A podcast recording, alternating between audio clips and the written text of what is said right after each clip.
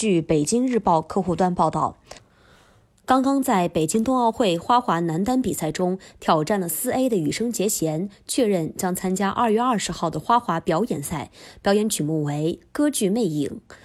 二月十五号，羽生结弦再次出现在首都体育馆花滑训练馆中，在荷叶训练中练习了《歌剧魅影》。练习结束后，羽生结弦向记者表示，自己将在二十号的表演赛中表演《歌剧魅影》。虽然不是比赛，但在中国表演《歌剧魅影》对我而言是非常重要的回忆。之前在中国没能完美演绎这一套节目，这次一定要展示给大家看。《歌剧魅影》是羽生结弦2014至2015赛季的自由滑曲目。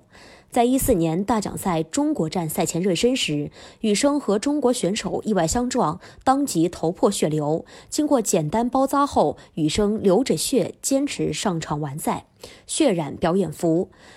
这场的表演曲目也被粉丝们称为“血色魅影”。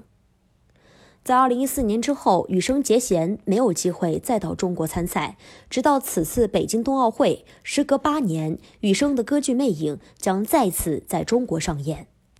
感谢收听羊城晚报广东头条，我是主播张静怡。